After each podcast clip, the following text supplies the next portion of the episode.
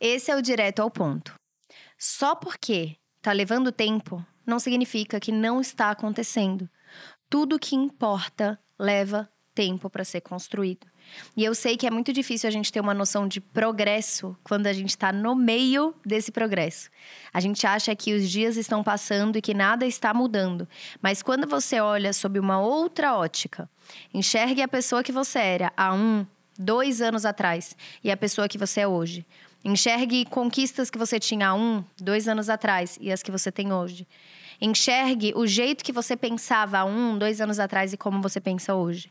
Nem sempre a nossa vida é linear. Nem sempre o progresso é linear. Quase nunca ele é. Ele é feito de altos e baixos, mas quando você olha a, o que se chama de big picture, né? Quando você olha a imagem toda como observador, e durante um longo período de tempo você consegue enxergar o progresso. Então não é porque você não está percebendo esse progresso hoje que ele não está acontecendo. A consistência em fazer o que precisa ser feito, em fazer a sua parte da melhor forma que você consegue durante um longo período de tempo é o que vai construir as coisas que realmente importam na sua vida. Não esqueça disso.